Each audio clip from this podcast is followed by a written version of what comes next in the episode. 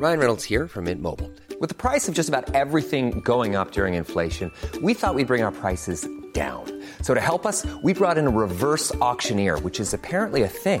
Mint Mobile unlimited premium wireless. Ready to get 30, 30, bit to get 30, bit to get 20, 20, 20, bit to get 20, 20, bit to get 15, 15, 15, 15 just 15 bucks a month. So, Give it a try at mintmobile.com slash switch. $45 upfront for three months plus taxes and fees. Promo for new customers for limited time. Unlimited more than 40 gigabytes per month. Slows. Full terms at mintmobile.com. Heraldo Radio. La HCL se comparte, se ve y ahora también se escucha. Tarde a tarde, lo que necesitas saber de forma ligera, con un tono accesible. Solórzano, el referente informativo.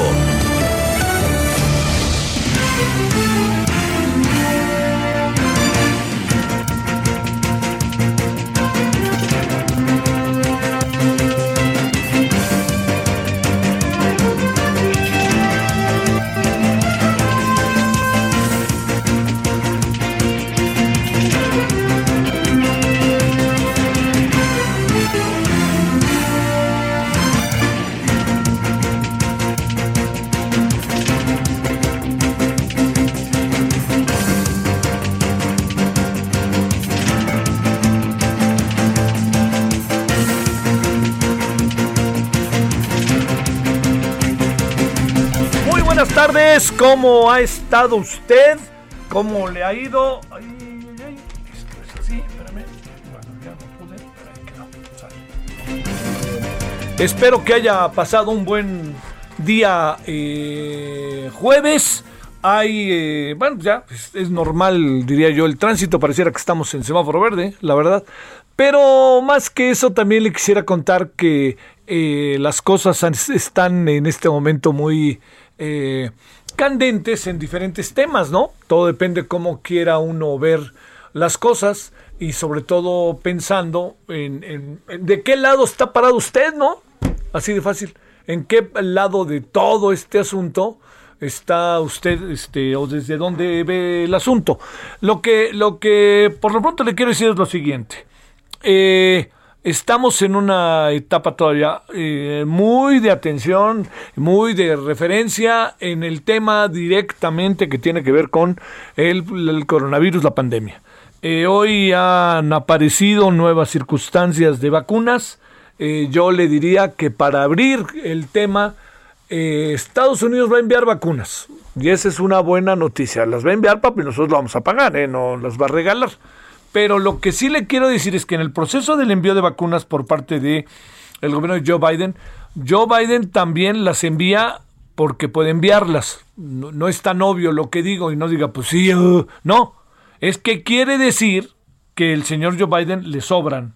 Porque el primer deber para el señor Biden, como el primer deber para cualquier gobierno, pues es atender a su población. Entiendo la importancia de tener una misión, una mirada global de las cosas, pero también entiendo que hay que atender así directamente eh, lo que es el primer deber de los ciudadanos de un país y de un gobierno que ha sido elegido por esos ciudadanos, para atender a esos ciudadanos.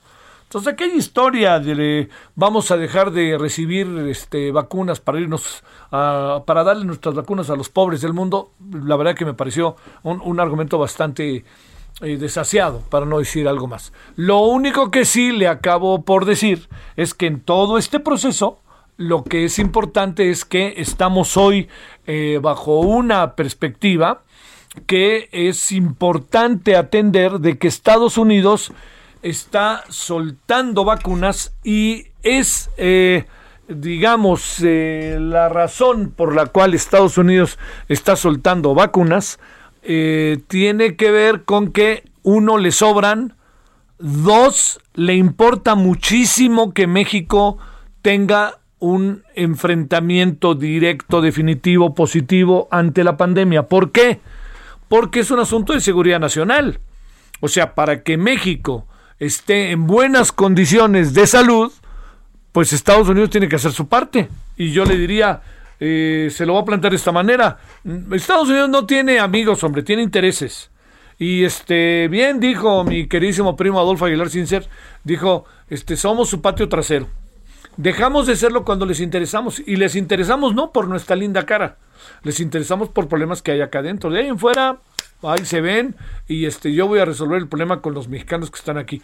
Es, es, paradójico, Estados Unidos ha vacunado a más mexicanos que los que ha vacunado México, ¿no? Con eso le digo todo, porque hablo de los mexicanos que residen en los Estados Unidos. Y también de los mexicanos que han ido para allá a vacunarse, que, que, que número eh, quizás no es tan alto, pero sabe que, en que sí es muy alto en, pues en el sentido, ¿no? De que la gente dice, aquí no me resuelven el problema, yo voy a otro lado y si tengo dinero lo voy a gastar y me voy a resolver otro lado. Usted y yo podemos pensar lo que queramos, pero esa es la decisión de un grupo de personas. Bueno, esto se lo planteo por lo siguiente, porque no es ninguna dádiva, no es la respuesta de Joe Biden al presidente López Obrador, no es el, el, acuerdo sobre vacunas, es simple y sencillamente un conjunto de circunstancias que hay en torno al tema y esas circunstancias que hay en torno al tema van en línea directa con la seguridad nacional de los Estados Unidos y con que Estados Unidos está pensando en Estados Unidos y por eso le da las vacunas a México. ¿Qué quiero decir? Así de fácil, le dieron las vacunas a nuestro país simple y sencillamente porque, no porque seamos muy buenas personas, sino porque lo que hay de fondo es simple y sencillamente el hecho de que Estados Unidos, reitero, quiere resolver su problema. Bueno, resolviendo el problema de México, lo resuelve también el problema de los Estados Unidos.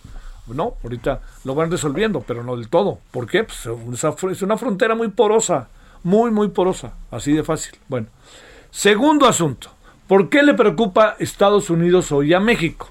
Le preocupa por diferentes razones. Le voy a contar una que me parece digna de atenderse. Y esa razón es el problema migratorio. Mire, el señor Joe Biden está resolviendo el problema con la reforma migratoria. Resuelve una parte del problema, no resuelve el todo. ¿Por qué razón? Porque el todo es de una enorme complejidad y porque Estados Unidos difícilmente va a dejar de ser el centro de atención de millones de personas en el mundo y de muchísimas personas en América Latina y en México. A ver, ¿a qué es a lo que voy? Que por más que haya una reforma migratoria, la gente va a estar echada muy a andar con lo que pasa en, la posibilidad de irse a Estados Unidos, mientras las condiciones sociales y eh, políticas, claro, y económicas no se resuelvan en sus lugares de origen. Conste que utilicé la palabra político porque mucha gente sale de sus lugares de origen por persecución política, por todo un conjunto de situaciones. Piense en algunos lugares de México y piense sobre todo en Honduras, El Salvador y Guatemala. O sea, no solamente son los gobiernos los que en un momento dado, gobiernos municipales o algo así, están en un proceso este, de, intimidación a ciudadanos, no, también son grupos, son es el, los cárteles de la droga, son las, las eh, maras salvatruchas, todo eso se junta. Entonces Estados Unidos se da cuenta que tiene entre 70 y 100 mil migrantes en la frontera esperando entrar. Entonces, ¿dónde está la preocupación del señor Biden? Está bien, yo he hecho andar la reforma migratoria, pero tengo que resolver ese asunto. Y el gran problema está en que yo lo puedo resolver, pero al mediano plazo esa resolución puede convertirse en un nuevo problema. Por eso hay que hacer una solución integral. Mire, el presidente López Obrador y el presidente Trump, tan buenos amigos, dijeron que iban a ayudar a Centroamérica. Le pregunto, ¿ayudaron o no ayudaron? Que Estados Unidos iba a mandar un lanón. ¿Lo mandó o no lo mandó? Que México iba a hacer grandes acuerdos con El Salvador. ¿Los hizo o no los hizo? Todo eso pues usted me puede fácilmente entender que sigue teniendo el problema ahí. Y por eso mismo el problema se mantiene. Entonces, vamos a resolverlo, se resuelve. Pero vamos a seguir teniéndolo. Entonces, ¿cómo resolverlo de manera integral, no de manera coyuntural? Estados Unidos está inquieto en ese tema. El otro asunto que nos va a caer, fíjese lo que es la vida, nos va a caer de rebote favorablemente, pues es el económico. Como le han aprobado un presupuesto de 1.9 mil millones de dólares al presidente Biden, pues si les va bien allá, acá nos va a tocar bien. Lo que no se valdría, eventualmente, es que se diga que el, que el gobierno mexicano está haciendo las cosas tan bien que ya creció. No, es un conjunto de circunstancias. No es una sola, no es que yo haga bien las cosas. Hoy en día el mundo se, se entiende solamente por la multilateralidad. Y particularmente entre Estados Unidos, Canadá y México hay una dependencia y esa dependencia está marcada por decisiones afortunadas que se han tomado con el Tratado México-Estados Unidos-Canadá y eso pues bueno puede abrir y puede dar toda una serie de posibilidades que a México le beneficien y qué bueno que es así pero a la hora de distinguir los terrenos que nos quede muy claro qué estamos haciendo bien, qué no estamos haciendo, pero nos cae de beneficio, sobre todo para que la situación interna del país pueda tener el mejor de los diagnósticos, porque si lo, nos va bien, simple y sencillamente porque le va bien a Estados Unidos, hay algo que estamos dejando de hacer y la dependencia se vuelve muy brutal y no necesariamente llega todo lo que eh, un gobierno, pienso en este caso el de López Obrador, quisiera eventualmente hacer. Así que, bueno, ahí estamos con, con algo que yo me atrevería a decirle que hay una inquietud y preocupación por parte de Estados Unidos, de su gobierno en México, cuando en general no la hay. O sea, somos sus vecinos y ahí nos tratan como, ya sabe, pregúntele a Trump, ante el cual nada dijimos, ¿eh? Por cierto, bueno, hubo muchos que sí lo dijimos, perdóneme, pero nadie lo dijo. El presidente López Obrador mucho no habló sobre ese tema, ¿eh? Así de fácil. Pero ahora con el presidente eh, Biden lo que está sucediendo es que estamos esperando a que él resuelva problemas y entonces nosotros empezar a ver cómo actuamos lo que sea también es que el señor presidente Biden, si hace y si logra instrumentar del todo la reforma migratoria, pues va a ser lo que prometieron desde hace décadas, incluyendo al mediático Barack Obama, que iban a hacer y que no hicieron. Y el señor Biden, en una de esas sí lo hace. ¿No va a ser la solución total? Pues claro que no. No va a ser la solución maravillosa, no, pero es una solución parcial que va a permitir crear nuevas condiciones en el tema migratorio. Y eso es importantísimo. Y entonces no puede nada más el señor Biden decir, ahí les va, yo, ahí está el tema migratorio, tú estás. No, México tiene que hacer su parte interiormente, al nivel interior, perdóneme. Honduras tendrá que hacer lo suyo, Guatemala tendrá que hacer lo suyo, El Salvador tendrá que hacer lo suyo, y también otros países centroamericanos e incluso de Sudamérica que ahí van caminando con una, no es una alta cantidad de ciudadanos, estoy pensando básicamente en Brasil, pero sí se están moviendo, ¿eh? se están moviendo y se mueven en un buen número de casos hacia la Unión Americana.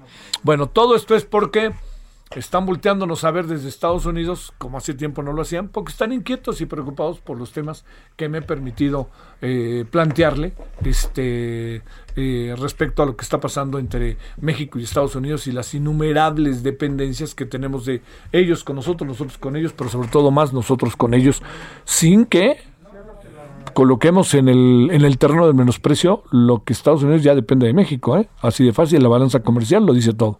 Bueno, vámonos a las 16 con 12 en la hora del centro y vamos a empezar hoy con un tema de esos que estoy cierto pues a todos nos importa, ¿no? ¿De qué tamaño está siendo el asunto petrolero? Que conste que no dije problema petrolero, ¿no? Pero de qué tamaño es eso que descubrieron, los yacimientos que descubrieron, que por cierto los descubrieron por investigaciones de muchos años, ¿eh? De los neoliberales y de los conservadores. No es que hayan empezado hace tres días y de repente los encontraron.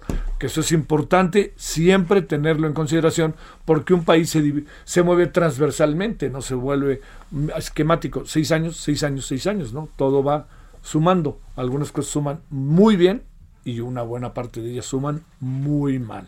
Bueno, estamos en el 18 de... ¿18? ¿Sí, verdad? Sí, 18, claro, perdóname. Me quedé con la idea de como que estábamos 8. Es el día de... Bueno, ya, ya seguramente usted lo estudió en la escuela, ¿no? La expropiación petrolera. Este, exactamente qué pasó. Le doy un dato que vale la pena, ¿eh? Cuando el gran general Lázaro Cárdenas del Río tomó esta decisión, le pagó a quien tenía que pagarle, no se yo. Bueno, 16 con 13 en la hora del centro, 18 de marzo 2021, 98.5 en la Ciudad de México, Heraldo Radio. Solórzano, el referente informativo.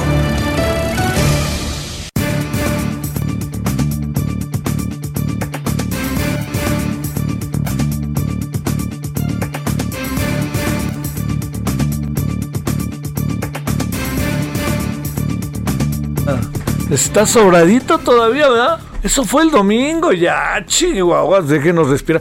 ¿Sabes a quién voy a entrevistar hoy en la noche y vamos a llorar juntos? Demian Bichir, ahí en Heraldo Televisión. Vamos a llorarlo, pero rudo y macizo.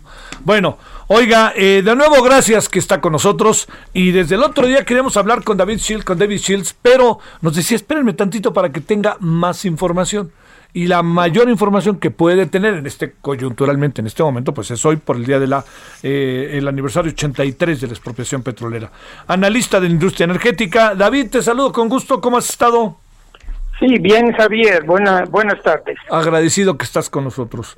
A ver, vamos como ahora sí que por partes. Primero, eh, ¿serán del tamaño que se dice estos nuevos yacimientos que nos han venido informando desde hace como un año que como que cada una de estas fechas aparece un nuevo yacimiento? ¿Ya los viste? ¿Sabes dónde están? ¿Quién los descubrió? ¿Cómo funciona eso, querido David? Bueno, ya anunciaron en este sexenio, el día de hoy, el yacimiento Simpona, eh, antes el yacimiento Keski y antes el yacimiento Ixachi. Son tres yacimientos relevantes, pero no son de, la magnitud histórica a la que estamos acostumbrados en México. O sea, relevantes, pero eh, apenas están en proceso de descubrimiento y de, análisis y, pues yo creo que la palabra gigante es un poquito optimista para esos yacimientos.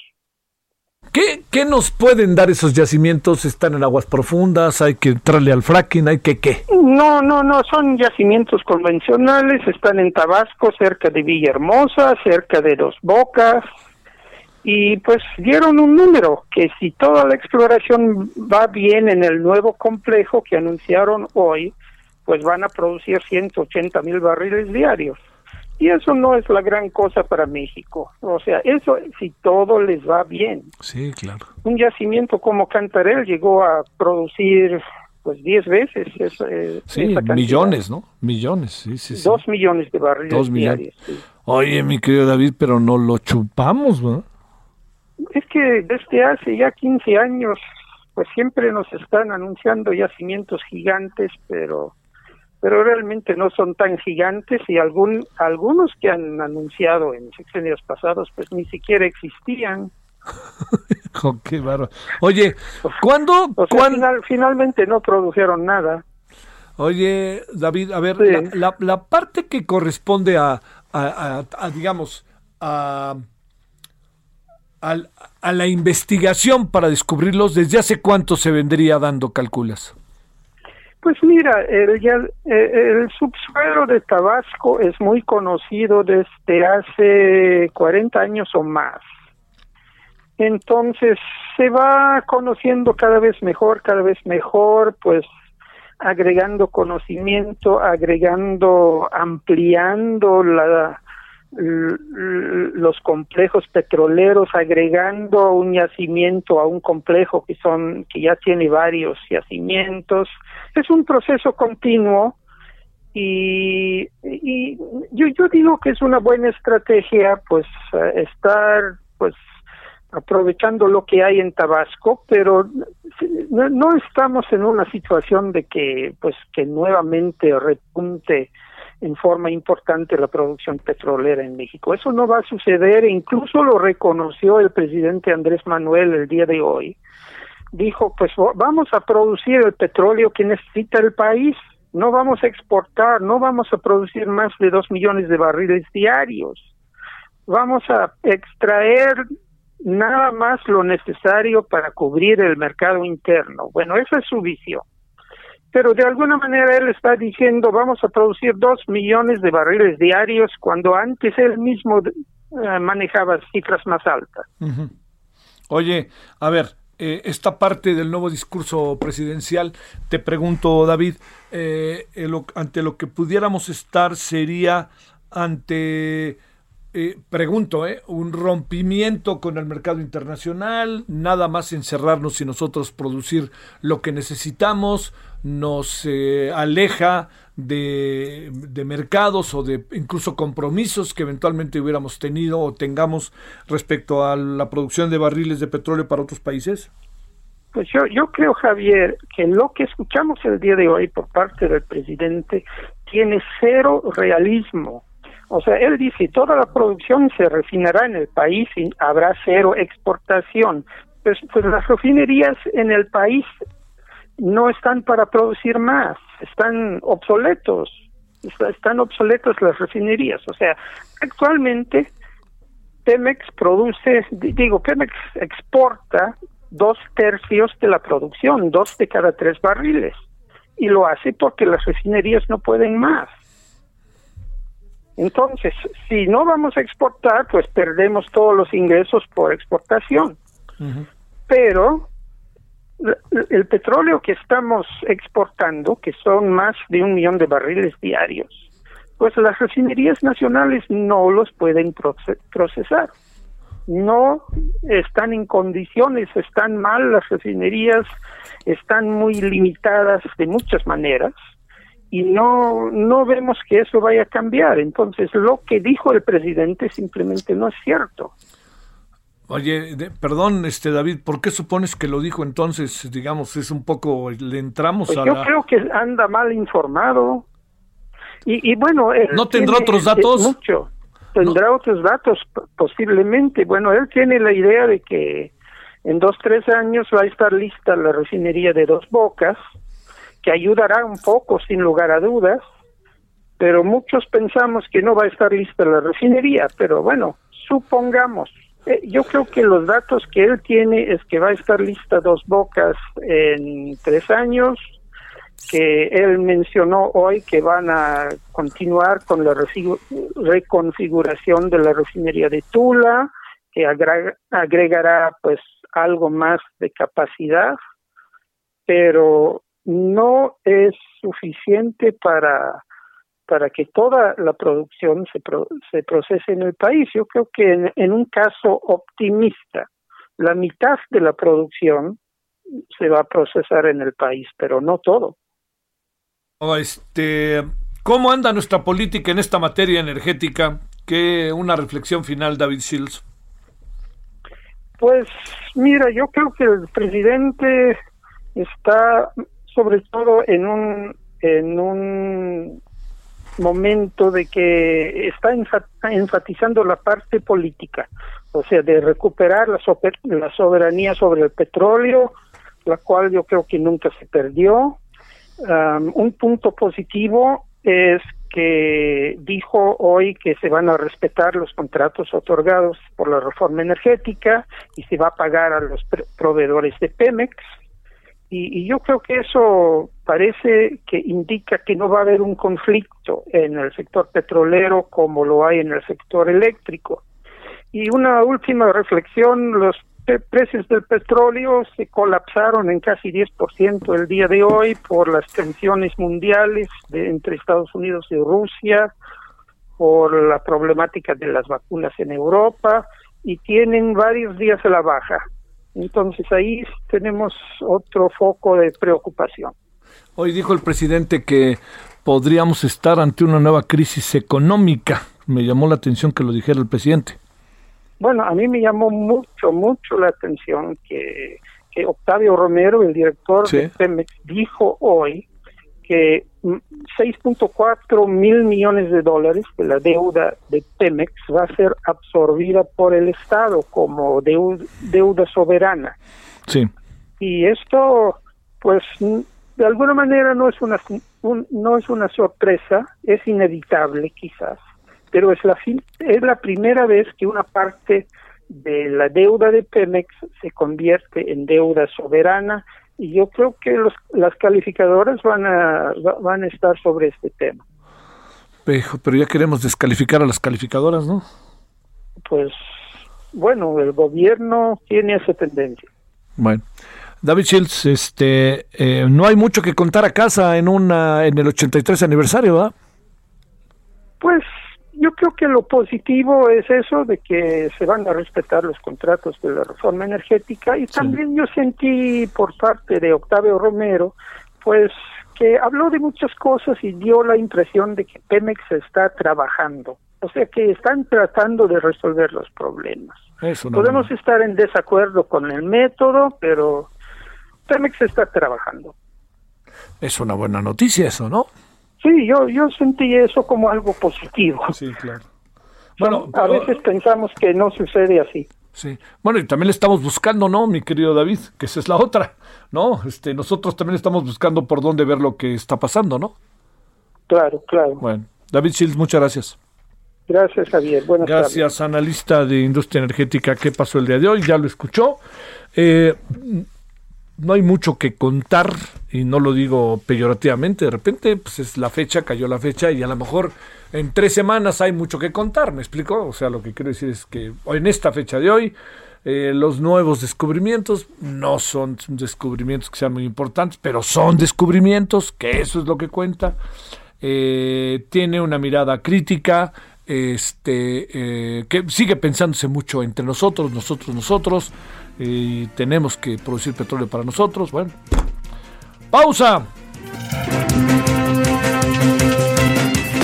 El referente informativo regresa luego de una pausa. Heraldo Radio, la HCL se comparte, se ve y ahora también se escucha.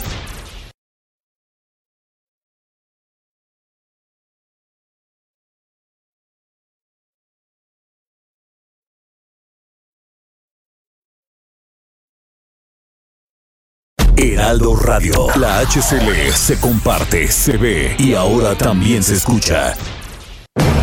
Estamos de regreso con el referente informativo. ¿Qué tal amigos del Heraldo Radio? Continuamos aquí, claro, en las noticias que son el referente informativo con Javier Solórzano. ¿Y qué creen? Pues vamos a platicar con Dina Marín, ya la conocen muchos amigos y amigas, porque nos trae siempre excelentes noticias sobre el cabellito. Ay, mi pelo, que tanto amo. Dina Marín, ¿cómo estás? Adelante. Hola, Moni, hay que mantenerlo y a quienes ya lo perdieron hay que recuperarlo vale mucho la pena mantenerse parte del atractivo tan particular de la sensualidad, sentirnos nuevamente deseados, motivados, hacerte un look de cabello. Han sido tiempos difíciles y no estamos tan seguros. Vamos a trabajar con el autoestima a través de esta parte que ahora cobra mayor protagonismo porque con el cubreboca pues tapamos el rostro. 800 2305 mil es el teléfono que ya tienen que tener a la mano. Hoy me anticipo, les conseguí regalo. Ahí va. Este tratamiento capilar a mí me sorprendió porque en un solo tratamiento te garantiza 1700 cabellos nuevos. En el lapso al menos, por ejemplo, de un mes, vas a empezar a notar cómo brota cabello fuerte, que ya no se te va a caer, resistente. Empiezas a emocionarte mucho porque se rellenan los huecos del cuero cabelludo. Y lo que hace es muy sencillo. Es limpia el folículo piloso, detiene la caída de cabello y promueve el crecimiento de cabello nuevo. Muchas veces eh, en los hombres, por ejemplo, el estrés, la ansiedad, la predisposición genética, o en las mujeres que nos teñimos mucho el cabello, el agua tiene mucho sarro. Hay muchos factores. Lo importante es detener el problema. 800 2305 mil. El día de hoy te conseguí que sea de regalo. No hay que gastar. Ya nada más les pido que paguen el envío para que se los lleven a su domicilio y ustedes no se expongan en salir a algún contagio. 800 2305 mil y a estrenar cabellera, estrenar imagen. Perfecto, pues ya escucharon. A marcar, a marcar, anímense. Gracias, Dina. Regresamos contigo, Javier Solórzano, al referente informativo. Solórzano, el referente informativo. ¿Qué tal? Muy buenas noches. Efectivamente, bueno, pues nos ubicamos aquí en el INER, el Instituto Nacional de Enfermedades Respiratorias, en donde pues se ha dado pues precisamente el deceso del primer, de la primera persona que pues podría haberse contagiado de COVID-19. Vamos a, a, escuchar un poco lo que nos dice pues la esposa de este joven. ¿Hace cuánto que ingresó a este hospital? Hace cinco días. Cinco días. ¿Son de aquí de la Ciudad de México? Sí, del Estado de México. Del Estado de México. ¿Nos puede reiterar eh, en dónde considera usted que fue el contagio? Eso es muy importante, esto que usted nos decía. Probablemente fue que asistimos a un concierto en el Palacio de los Deportes. ¿Qué fecha? Eh, 3 de marzo. 3 de marzo de parte de las autoridades ha recibido la atención es que pues, ustedes que fueron eh, realmente personas cercanas y este era un caso confirmado de COVID-19? No, ni siquiera, ni siquiera por teléfono nos estuvieron monitoreando, ¿eh? nada, nosotros estamos, fuimos monitoreados por nuestro médico de cabecera.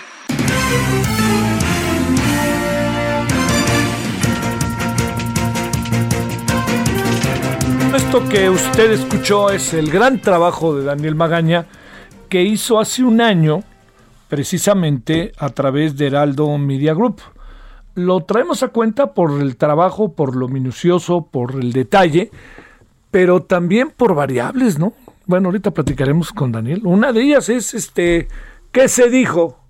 Recordemos, por favor, ¿qué se dijo del famoso concierto? Y mire que se lo dice alguien que es padre de un rockero, que mejor no se hiciera, pero bueno. Ya, esta es otra historia, vamos a ver qué pasa. Pero por lo pronto le hemos pedido a Daniel para felicitarlo y recordar que el trabajo que hizo hace un año. ¿Cómo has estado, Daniel? Te saludo con gusto. ¿Qué tal, Javier? Muy buenas tardes. Bueno, eh, muy bien. Eh, pues, precisamente recordaba ah, pues esa noche, un miércoles, por cierto, en el que pues, se presentó pues este primer receso y la verdad es que pues no dábamos crédito a lo que escuchábamos, que pues, de alguna manera pues contradecía pues, la información que hasta ese momento pues había pues dado también por las ya ya existía la conferencia eh, pues vespertina por parte de la Secretaría de Salud y hasta ese momento no se había confirmado ningún deceso en México y a partir de ahí bueno pues surgieron pues varias variables como tú dices que al día de hoy si se hubieran pues, aprendido todas esas enseñanzas pues muy probablemente sería es una cifra muy distinta y no pues cerca de 196 mil muertos a un año a un año de esa entrevista. Oye, decíamos hace un momento, entiendo que, que bueno, se dicen muchas cosas y nosotros nos sumamos a ellas, de repente, pues hasta tenemos que ser más cuidadosos. Pero sí te quiero decir que el famoso concierto del 3 de marzo, ¿cuántas veces se dijo si lo hacemos, no lo hacemos, lo, nos quedamos con él, no nos quedamos? Y la jefa de gobierno dijo, no, no, que se haga. ¿Y cuántas personas habrán sido contagiadas, precis, presumes, después de, de, asistir al, al, concierto? Javier, no solamente eso, de hecho, un poco más adelante, unos días después, todavía se permitió, recordarás, el famoso Vive Latino, unos ah. días después, que estaba muy cuestionado, independientemente de este concierto del 3 de marzo, bueno, pues el otro concierto también se llevó a cabo y bueno, pues ahí es donde fue el último, de hecho, pero bueno, sí estaba muy cuestionado que se pudiera permitir después de que ya los hechos estaban, pues incluso una de las variables para, pues, eh, eh, de alguna manera, subir el semáforo epidemiológico era precisamente el contagio comunitario y pues sin duda eso ya lo estaba marcando tanto este contagio como lo que pues posteriormente pues se convirtió pues ya en, de alguna manera pues un contagio mucho mayor aquí en la Ciudad de México. Oye, eh, Daniel, la, la, el, lo que alcanzaste a ver ese día era en sentido estricto dramático, ¿no, Daniel? Era, era, no, claro que no sabemos lo que venía después, pero ya era entender que algo grave estaba pasando en la Ciudad de México, la gente que asistió a un concierto, si esto le pasó a una persona, ¿qué le puede pasar a otras? Me imagino que hasta tú no sabes ni cómo entrevistar, cómo acercarte o no acercarte a la persona, ¿no? Sí, efectivamente, incluso, bueno, pues eh, eh, después de eso, bueno, pues hubo también, pues algunas críticas también nos decían que pues, había sido pues, muy arriesgado, pues a ese lugar, también estar realizando la entrevista, pues son las situaciones que a veces uno no pone precisamente en el instante de informar sobre la balanza, obviamente tomamos las medidas básicas, pero fíjate que Javier, que la incredulidad inicial ante pues los inexistentes protocolos mínimos de prevención contra el virus, pues dieron paso pues también al sentimiento de impotencia ante la indiferencia y la falta de contención de las autoridades en ese momento del Instituto Nacional de Enfermedades Respiratorias hacia los deudos de pues la primera víctima mortal del coronavirus. Ella pues nos narraba que, pues, realmente no se les había brindado ninguna atención. Fíjate que hay dos, dos variables ahí que de verdad el día de hoy estaríamos hablando de una situación muy distinta que se pasaron por alto, por negligencia, por soberbia, o no sabemos cómo llamarlo, la primera era pues, las situaciones que habían dado ya muchos resultados positivos en otros lados del mundo, que era el testeo masivo, para identificar a los casos y aislarlos. Pero otro caso, recuerdo el nombre de la, de la señora que entrevistamos es Adriana, ella nos comentaba porque no le habían realizado ninguna prueba ante la insistencia y pues también la presión por parte de los medios. Posteriormente se le realizó la prueba y ella era positiva, era asintomática. Es decir, dos semanas estuvo viajando en el transporte público porque bueno pues no se le no se le realizó la prueba hasta que bueno pues ya la presión fue mucha y bueno pues ya finalmente pues esas dos variables no se tomaron en cuenta y bueno pues estamos el día de hoy de la manera que estamos ahí estando ahí en primera fila esos días eh, ¿qué, qué, qué habrá pasado realmente el gobierno habrá menospreciado minimizado pensado que podía tener el control la soberbia le ganó, nosotros podemos, somos el gobierno. ¿Qué supones que pudo haber pasado en función de todo lo que tú ibas viviendo? La señora a la que no le hablaron por teléfono, no le hicieron un seguimiento, cuando Europa ya estaba volviéndose loca con el tema. Pues fíjate, uno, una, una, pues para ejemplo, precisamente ese mismo día, el 18 de marzo del año pasado, tú recordarás esa entrevista en donde pues, el titular de, del Ejecutivo Federal, pues minimizaba, decía que no se iban a tomar medidas estrictas, que el uso eh, pues no iba a ser obligatorio del cubrebocas, que iba a ser criterio de las personas, y bueno, pues eso que pasó pues realmente pues a la historia, incluso a nivel internacional, cuando sacó unas estampitas y pues mencionaba que el no robar y no ser corrupto, eso era suficiente para no contagiarse de coronavirus. Esas son palabras textuales y cuando lo tomamos en contexto, a lo largo, bueno, pues no damos crédito porque como bien lo comentas, en otros lados del mundo, pues el sistema pues, de salud de Italia había colapsado por no tomar en serio y tuvimos esos meses para aprender la lección, pero no, no fue así. Y fue pues prácticamente pues ocho o nueve meses después hasta que bueno pues ya se empezó a hablar de la obligatoriedad del cubrebocas a regañadientes pero sí, efectivamente, pues las lecciones no aprendidas, pues, pues causaron el duelo en pues miles de personas, ya casi pues, 200 mil personas que han perecido eh, pues, cifras oficiales debido a la pandemia de COVID-19, eh, Javi. ¿Qué será de la señora? Ni idea, ¿verdad? Habrá que buscarla, ¿no, Daniel?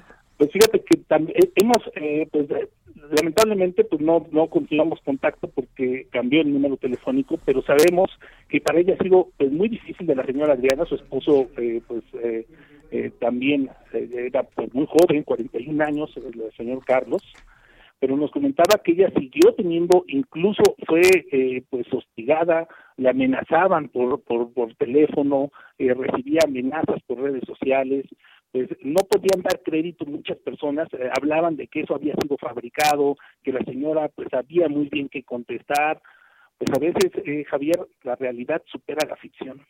Y la señora Adriana hasta hace unos meses todavía seguía batallando eh, pues para cobrar algún alguna ah, indemnización, algún apoyo, porque obviamente eh, el señor Carlos era el apoyo de la familia y su hijo todavía menor de edad, así que bueno, pues no ha sido fácil enfrentar esto y bueno, pues también con el acoso, las agresiones de, personas que no daban crédito a lo que escuchaban eh, exactamente hace un año. Oye, también con eh, pues este con gobierno y simpatizantes del gobierno diciendo la señora me la mandaron y cosas así, ¿verdad? Esa era, esa era, la verdad es que nosotros no dábamos crédito a lo que escuchábamos, a la narración que nos decía, también comentaba que, no había nada, ella tenía que comprar, eh, pues no sé, material quirúrgico, les pedían medicamentos, entendemos que era incipiente todavía la, la, situación en los centros de... A partir de ahí, eh, Javier, pues marcó sin duda un antes y un después, porque bueno, pues ya como que empezamos a darnos cuenta, primero como sociedad, que era algo real, y también las autoridades volvieron a verlo y tan fue así, Javier, que a las 10:46 en la noche, bueno, pues tuvo que salir a admitir la Secretaría de Salud que efectivamente había una persona que ya había perecido, fue lo único que dijo y bueno, pues ya una semana después también pues ya aumentaron el nivel del semáforo epidemiológico, pero bueno, pues sin duda, sin duda fue un caso que que pudo haber marcado un referente importante para las políticas de salud aquí en el país. Claro, para el futuro inmediato, así de fácil, Daniel. Pues bueno, mi querido Daniel, no sacó... No, no se tomaron esa lección, no dábamos crédito. Fíjate que ahí aprendimos como sociedad, a partir de ahí, recuerdo al siguiente día, eh, pues los protocolos por parte del Heraldo Media Group de bueno aislarnos pues la sociedad aprendió a hacer eso eh, realmente sin el apoyo del sistema de salud eh, pues realmente dándose, dándonos cuenta que era algo ya real que estaba ocurriendo y que pues la, la solución iba a venir por parte de los ciudadanos porque pues, realmente estaba muy lacta la situación de, de, las autoridades federales en cuanto a la atención de, de todas estas medidas preventivas estuve 15 días precisamente aislado en aquel entonces junto con mi compañero eh, camarógrafo Elías Vázquez que pues la verdad lo recuerdo hace un año y dice oye qué vamos a hacer o sea no había protocolos también para informar en las condiciones que pues que hicimos ese día y a partir de ahí bueno pues también las coberturas informativas cambiaron fue un antes y un después y a partir de ahí pues todo era COVID hasta demostrar lo contrario Javier te mando un gran saludo, Daniel. Nos acordamos de ti para bien y te agradezco mucho. Muy buenas tardes y bueno, pues hay que continuar pues, todavía eh, cuidándose, no bajar la guardia y bueno, pues estamos en, en, comunicación. Muy buena tarde. Adiós, Daniel Magaña, reportero de Heraldo Media Group. 16:44 en la hora del centro. Solórzano, el referente informativo. Bueno, sigamos con el tema y vámonos para ello con Gerardo Suárez. Mi querido Gerardo, buenas tardes. Muy buenas tardes, Javier, para informarte que el Fondo Ruso de Inversión Directa aseguró que son falsas las supuestas dosis de la vacuna Sputnik B contra el COVID-19 que fueron aseguradas en el estado de Campeche.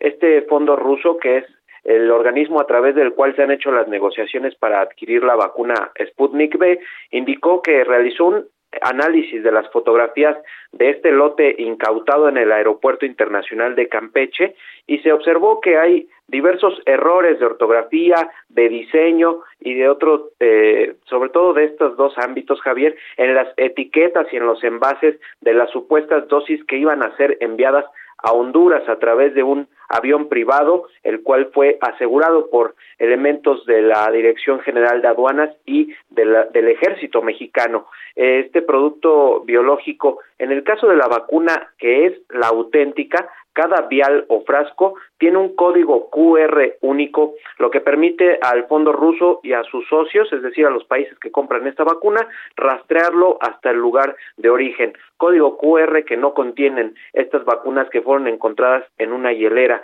ahí en Campeche. Finalmente, el fondo ruso indicó incluso que estas vacunas apócrifas pudieran ser una especie de provocación, así lo calificó este organismo de Rusia, una provocación para tratar de desacreditar la eh, vacuna Sputnik B. Esa es la información que te tengo, Javier. Oye, queda claro, eh, querido Gerardo, que este, eh, digamos, las autoridades de salud, o sea, no te vacunes si no es con las autoridades de salud para ya quitarnos de cualquier tipo de problema, por más que te lo ofrezcan al 3 por 1, ¿no? Exactamente, Javier. Hasta el momento, solo la vacuna, la, pues la adquisición o el acceso a vacunas puede ser a través de los gobiernos, en especial del gobierno federal, que es el que reparte a su vez a los gobiernos estatales. No hay forma alguna de que en México se pueda encontrar la vacuna en algún eh, consultorio, en algún hospital privado, en algún eh, otro lugar que no sea esta campaña del Plan Nacional de Vacunación. Vale, muchas gracias Gerardo, buenas tardes. Buenas tardes. Gracias. Vámonos contigo ahora, Misael. ¿Dónde andas, Misael Zavala? Javier, buenas tardes, buenas tardes al auditorio. Pues te cuento que hoy el presidente de la Junta de Coordinación Política del Senado, Ricardo Monreal, presentó una iniciativa para castigar hasta con 22 años de prisión a quienes falsifiquen pruebas de COVID-19, ofrezcan falsos negativos y medicamentos para atacar el virus.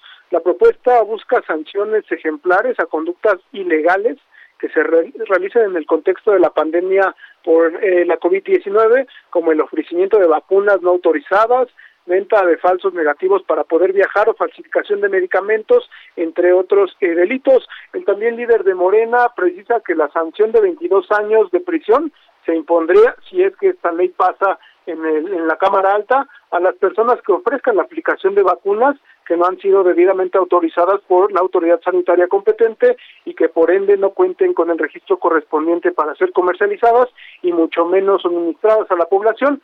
Asimismo, el legislador morenista expone cambios en el Código Penal Federal para castigar hasta con cinco años de prisión a las personas que a sabiendas de ser portadoras de la enfermedad, eh, ya sea coronavirus u otras enfermedades infecciosas declaradas como epidemia, puedan, eh, hagan uso de certificados médicos y pongan en riesgo a otros en el transporte ferroviario, aeronáutico, en el naviero o cualquier otro medio de servicio público federal o local.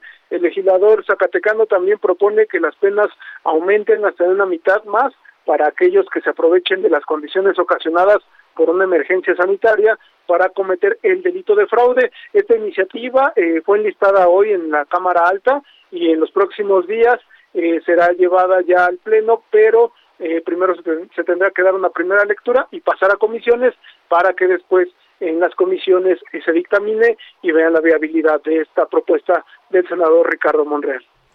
Bueno, este, como sea, hay que reconocer, Misael, que algo se tiene que hacer porque es verdaderamente vergonzoso, ¿no? Lo que en un momento dado puede estar pasando, ¿no? Es vergonzoso desde donde se vea. Sí, efectivamente es lo que argumenta el senador Ricardo Monreal contra las eh, pues los falsos negativos que se han dado por parte de personas que se han aprovechado de esta situación, pues eh, eh, busca esta iniciativa que bueno sea hasta con 22 años de cárcel a quien venda estos falsos negativos. Te mando un saludo, Misael, buenas tardes. Gracias, buenas tardes, Javier. ¿A quién le tocó un llegue hoy, allí en la mañanera? Francisco Nieto, buenas tardes.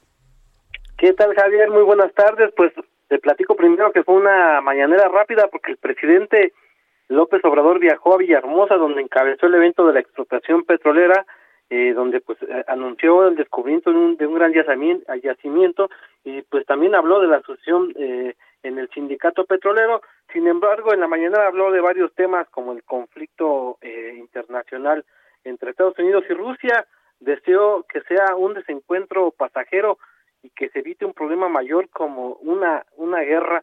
Adelantó que México en este conflicto jugará, como se dice en el béisbol, con el librito, es decir, eh, ciñéndose en la Constitución, agregó que México no se meterá en este conflicto y deseó que no escale la confrontación ni mucho menos pues, que derive a un conflicto bélico. Eh, también negó que cárteles controlen el, un tercio del territorio mexicano para operaciones criminales, como así lo aseguró el jefe del Comando Norte de Estados Unidos. En, ese sentido, pues insistió que no habrá ningún tipo de pelea con su homólogo estadounidense eh, Joe Biden. Y también Javier, el presidente habló de las suspensiones a la ley eléctrica, anunció que enviará al Poder Judicial eh, un complemento de prueba, un error, se trata de un error que cometió el juez que concedió la suspensión. Explicó que hace 10 días, pues, eh, magistrados le corrigieron la plana a este juez en una resolución muy similar en donde pues eh, eh, se excedió eh, el juez y bueno pues el presidente explicó que esa será la prueba que estarán mandando en estos momentos el día de hoy a la judicatura para que revise revise este caso y bueno pues la reforma eléctrica perdón pues tenga ya su vigencia y también pues el presidente lamentó el fallecimiento del artista plástico Vicente Rojo, a quien lo recordó como un gran artista que llegó a México eh, como protegido de la violencia española. El mandatario explicó que Vicente Rojo llegó de Barcelona siendo un niño en 1949 y se asumió como un mexicano más y bueno, pues explicó que él siendo jefe de gobierno pues le dio algunas obras en el centro histórico, especialmente Alameda, para que hiciera eh, una fuente en, en, la Plaza Juárez. Pues esto fue parte de lo que sucedió en esta eh, mañanera, Javier. Te mando un saludo. Oye, que este, a ver, algo te iba a decir nada más. Eh, el, fue corta porque el presidente de ahí se fue, ¿verdad? Me dices a lo de Tabasco. Es correcto, empezó su gira, su gira de trabajo que inicia, que se adelantó, hoy, hoy es jueves y va a empezar desde el jueves hasta el domingo, va a tener varias actividades tanto en Chiapas, en, en Tabasco, en Veracruz y en Oaxaca y bueno, pues sí, el presidente ya anda de gira. Te mando un saludo. Buenas tardes. Gracias. Bueno, vámonos a las eh, eh vámonos a las eh, 16.53 en la hora del centro. Eh, está viendo la CEP cómo le hace eh, para el regreso, está trabajando en ello. Por cierto, yo debo decir que hace dos días aquí yo dije algo respecto a la renuncia de la señora Susana eh, Scherer Ibarra y pues me leyeron la cartilla con toda razón en la CEP, porque tenían razón en la CEP. Entonces yo leí una información que bajé de un portal, para ser preciso, de reforma. Entonces la leí porque la consideré importante en función de todas las interpretaciones que sobre ella podría haber. Pero le ofrezco una disculpa a la CEP porque la información no era correcta y este y no quería que por ningún motivo pasara por alto cuando uno la riega, que pasa a menudo, pero lo malo de regarla es no reconocerlo. Este, y lo malo de regarla es regarla. Así que bueno, hago un mea culpa. Vámonos contigo, Carlos Navarro, cuéntame. Buenas tardes, Javier. Te saludo con gusto aquí en el auditorio. Bien, después de la detención de Diana Sánchez Barrios, quien es la líder de comerciantes de, de ambulantes en la alcaldía Cuauhtémoc y hoy candidata a una diputación local por la candidatura común del PRI, PRD y PAN, sus seguidores llevaron a cabo 14 protestas y concentraciones en distintas vías de la Ciudad de México, bajo el argumento de que ella es inocente. Casi mil personas mostrando su músculo se distribuyeron de la siguiente forma, Javier, para protestar en algunos puntos, principalmente en la alcaldía Cuauhtémoc. Se les dio a seguidores de Sánchez Barrios en Doctor La Vista 114, la colonia Doctores, en José María Izazaga y Eje Central, José María Izazaga y 5 de febrero, José María Izazaga y 20 de noviembre, también en el mismo cruce de José María Izazaga y Pino Suárez, también en 20 de noviembre Venustiano Carranza en la avenida Cuauhtémoc y La Vista, Cuauhtémoc y Chapultepec, así como avenida Juárez y Valderas fueron 14 protestas que llevaron a cabo los seguidores de Sánchez Barrio. Recordemos que su principal fortaleza se encuentra en la colonia centro con su mamá Alejandra Barrio Richard y también en la colonia Juárez Javier. Gracias, saludos Carlos. Hasta luego, buenas tardes. Pausa.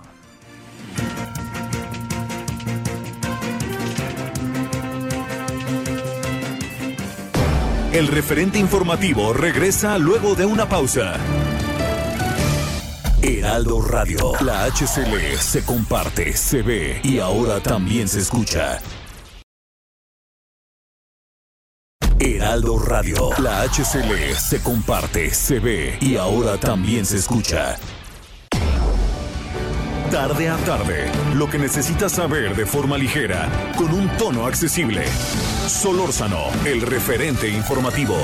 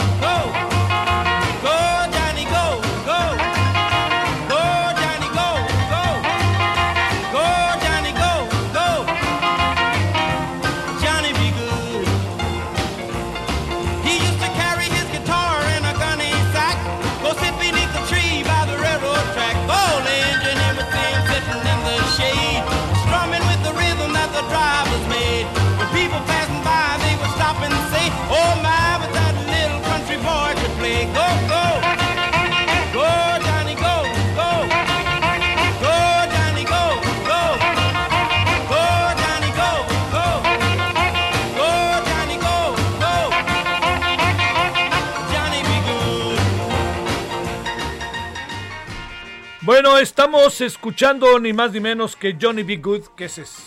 Uy, esa sí que es famosa, ¿no? Bueno, es Chuck Berry. Eh, un día como hoy, pero del 2017, fallecía en Wentzville, Missouri, el músico Chuck Berry, considerado uno de los más, sin duda, ¿eh? Digamos, yo no soy especialista, pero oigo a los especialistas. Es sin duda uno de los más influyentes en la historia del rock todos le tomaron ahí camino. Fíjese, Brian Jones, el de los Rolling, eh, es otro que es muy influyente y no tiene toda la parafernalia de Mick Jagger, por ejemplo, ¿no? Pero este sí lo tenía, este era un personajazo y además como querido, como admirado. Bueno, también, ¿eh? Este, el de los Rolling. Bueno, ahí lo tiene usted, Johnny B. Good, para la tocan en, en, en Viaje al Futuro. Ay, Diosito, tú pensaste que no me iba a acordar, ¿verdad? La tocan en Viaje al Futuro cuando el señor Michael... eh, ¿Cómo se llama en la película? ¿Se acuerdan? Sí, pero ¿cómo se llama? Marty McFly. McFly. McFly de volar, ¿eh? Fíjese nada más. Este, cuando el señor McFly eh, tiene que juntar a sus papás, ¿no? En la boda, eh, en la boda, ya lo estaba casando, en la fiesta de fin de cursos. Tiene su chiste, las tres películas, ¿eh? Yo no estoy tan seguro que me haya gustado la tercera, pero digamos, lo que pasa es que la querían colocar en el tiempo. Pero es un clásico del cine de domingo en la tarde, ¿eh? No nos hagamos, ¿no? Nadie ponga cara de que ahí yo no. Bueno, ahora 17 con 3 en la hora del centro. Solórzano, el referente informativo.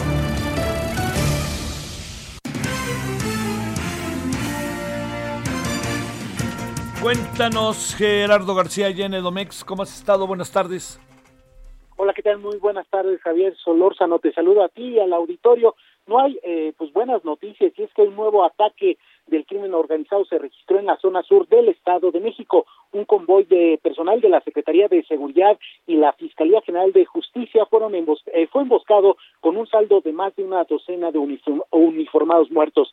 Las instituciones de seguridad y justicia mexiquense confirmaron este atentado en contra de los elementos, hecho que condenaron y adelantaron que no quedará impune. La agresión violenta se dio en la zona de Llano Grande de Coatepec, Harinas, en Tierra Caliente. En un comunicado, la Secretaría de Seguridad y la Fiscalía General de Justicia informaron que el convoy realizaba labores de patrullaje en la región ante el combate a grupos delictivos que operan en esta zona sur. No dieron a conocer el número de muertos, pero eh, fuentes en el lugar refirieron que son, eh, pues eh, sería más de una docena de elementos que perdieron la vida ante ese ataque. La cifra podría eh, subir en los próximos eh, minutos. Tras esta emboscada ocurrida después del mediodía, las autoridades estatales con apoyo de la Guardia Nacional, la Secretaría de la Defensa Nacional y la Secretaría de la Marina ejecutan un operativo en la región para dar con los responsables. Incluso lo que eh, se comenta en estos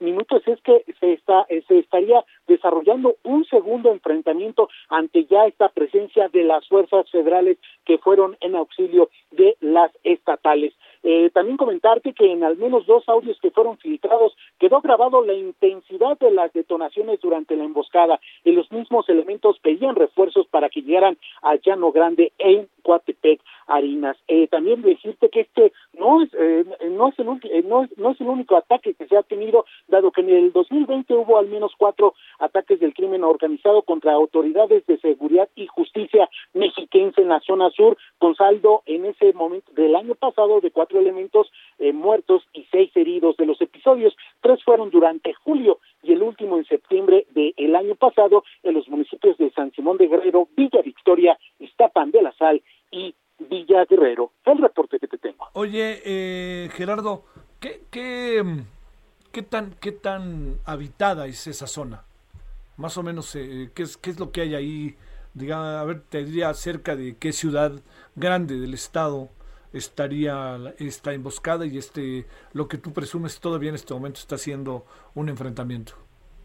Eh, precisamente se ubica en la zona en la zona sur eh, pues eh, municipios con población que históricamente son migrantes entonces lo que podemos lo que podemos decir es que gente pues ya mayores muy poca población joven es la que se ubica en esta en esta zona sur. De hecho, hay pocas oportunidades y que ha llevado a que el crimen organizado precisamente eh, eh, eh, se, se vaya de eso para reclutar a jóvenes en esa zona sur de Coatepec, Harinas, lo más cercano a, a, lo que se tendría del el valle de Toluca, en la, en la capital mexiquense donde nos encontramos, sería Tenango del Valle, a unas dos horas, decirte, de esa extensión. Te mando un saludo, Gerardo, gracias. Buenas tardes. Gracias. Ahora 17.7 en la hora del centro. Solórzano, el referente informativo.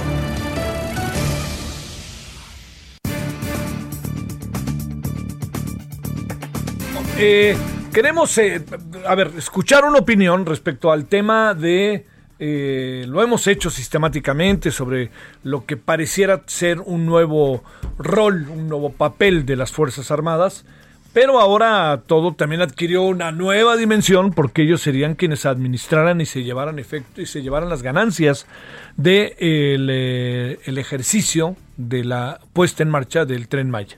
Entonces le hemos pedido a César Gutiérrez Priego, abogado, especialista en Derecho Militar, pues intercambiar opiniones, a ver el cómo la ve, ¿no? Antes que nada, César, ¿cómo has estado? Buenas tardes.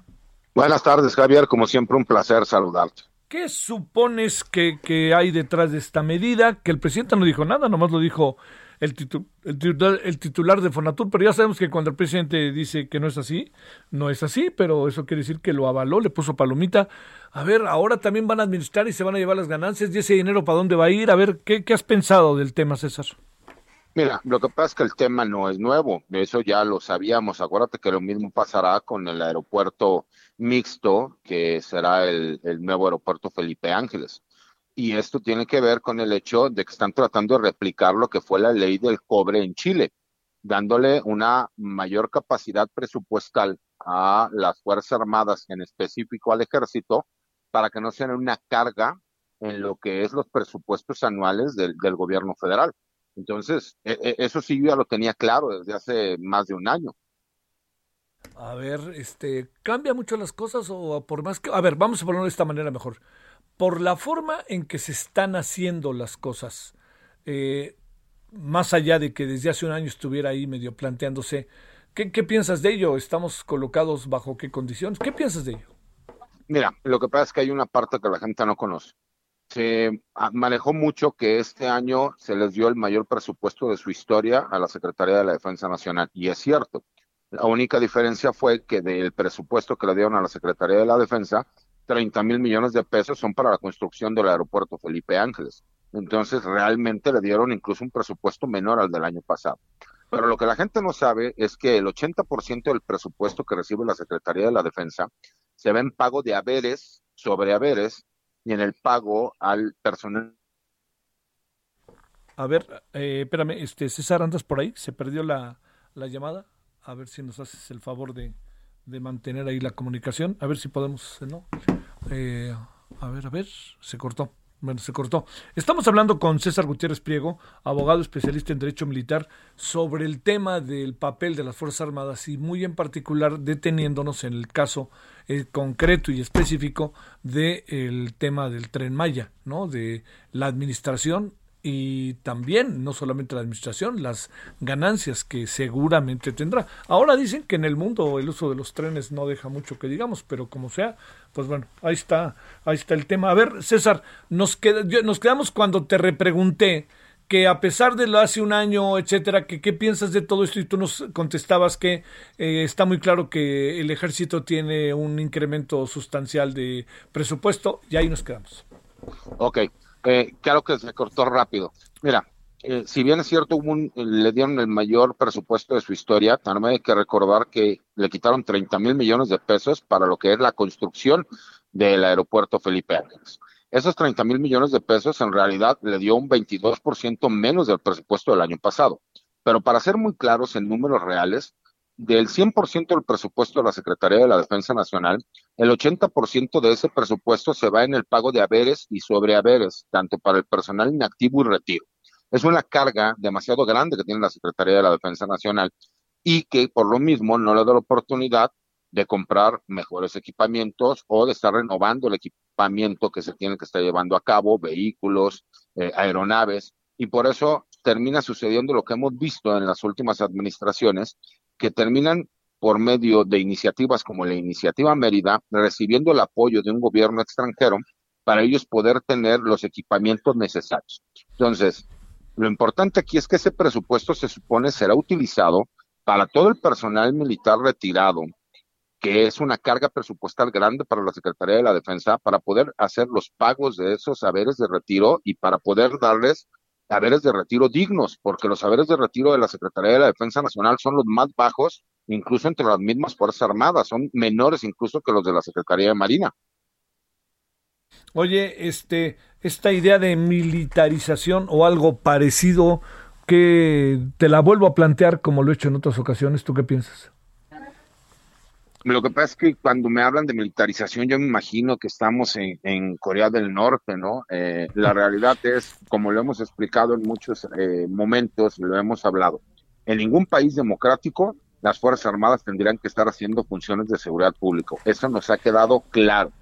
tenemos que aprovechar este acuerdo que se dio con la Guardia Nacional para que en estos cinco años realmente creemos una Guardia Nacional que esté enfocada en, el área civil y para que sean las autoridades civiles las encargadas, porque si no, seguiremos cayendo en la problemática de seguir utilizando a los militares en cuestiones de seguridad pública, porque no hay ningún especialista serio Ah. que nos podría decir que en este momento sacar a las Fuerzas Armadas es la solución.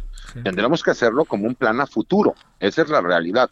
Y a todos los que nos hablan siempre de que existe militarización y que nos da miedo que pudiese existir, pues yo les digo que el día que veamos que nos apliquen el Código de Justicia Militar y que sean los jueces militares los que nos estén juzgando por haber cometido una falta o un delito, pues ese día hablemos de militarización, si no, pues obviamente estamos hablando de términos que desconocemos. A ver, una este, cuestión más. Eh, una de las razones que plantea el director de Fonatur del por qué se está tomando esta decisión también dice es para que no se privatice. Eh, no podría pasar, te planteo César, que pues llega un nuevo gobierno y dice, pues vayan ahí, que le digan a las Fuerzas Armadas que se privatice o por qué se planteará esta afirmación, César. Lo que pasa es que si tú de alguna forma dices, eh, va a ser, eh, en este caso, las Fuerzas Armadas, en específico el Ejército, quien va a construir ciertos tramos del tren Maya y aparte va a formar parte del patrimonio de la Secretaría de la Defensa Nacional, no es tan fácil que le lleguen a decir al personal militar, te vamos a quitar un activo que está generando los recursos para que tú pagues los saberes del retiro del personal militar que pase esa honrosa situación, a que de repente tú le dijeras, ahora lo vamos a privatizar para particulares y la Secretaría de la Defensa te va a decir, perfecto, dime entonces de dónde voy a sacar los recursos que yo estoy utilizando para pagar el haber de retiro, porque aparte hay que entender algo, el ejército, al igual que la mayoría de las instituciones en México eh, que eh, tienen seguridad social, como el Seguro Social, como el ISTE, en este caso el ISPAM, pues obviamente tienen la problemática de que a mayor cantidad de agremiados que ya se encuentran retirados, pues desafortunada o afortunadamente el personal militar tiene una expectativa de vida por encima de la población civil. Entonces, obviamente, esos recursos que tienen que seguir erogando a favor del personal retirado, imagínate de dónde va a sacar el gobierno federal si la intención de darles ese eh, eh, un, un activo como este es para que ya no sea una carga presupuestal, pues no habría forma de cómo justificarlo. Oye, por último, este eh, habría este eh, todavía hay, un lío enorme con el tren Maya en términos del medio ambiente, ¿no, César? Ah, bueno, por supuesto que, que, que, hay todavía muchas cosas que tienen que seguir solucionando y que tienen que seguir checando. Por ahí escuchaba que decían que no se iba a, a derribar un solo árbol. Por supuesto que se han derribado muchísimos árboles. Lo que pasa es que el ejército está eh, haciendo la labor de reforestación y por cada árbol que se ha derribado se han sembrado 25 más. Entonces, bueno, a lo mejor en los años nos daremos cuenta que todo aquel eh, afectación que pudo haber habido de forma ecológica, pues sí se está tratando de salvar la situación, si me explico, para tratar de, de, hacer una renovación por lo menos en el sentido. Sí, sí, sí. Bueno, pues este, querido César, te mando un saludo y al agradecimiento que estuviste con nosotros. Al contrario, Javier, siempre es un placer estar contigo. Saludos a ti y a todo tu auditorio. Gracias, abogado, especialista en Derecho Militar, César Gutiérrez, Gutiérrez Priego, para que vea cómo lo ve alguien desde dentro, ¿no? Eh, todo este asunto de militarizar o no, pero sobre todo el tema del tren Maya. ¿no? Eh, 17, 17 en la hora del centro. Solórzano, el referente informativo.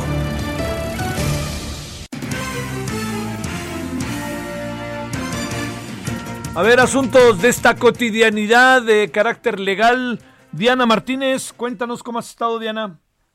Javier, ¿cómo estás? Muy bien, muchas gracias. Buenas tardes. Pues te comento que el magistrado Fernando Omar Garrido Espinosa del segundo tribunal unitario de Nayarit fue suspendido en sus labores porque hay indicios de violencia sexual grave que posiblemente cometió en agravio de sus colaboradoras. Esta medida eh, fue determinada por el Pleno del Consejo de la Judicatura Federal debido a que ya se inició una investigación en contra del impartidor de justicia.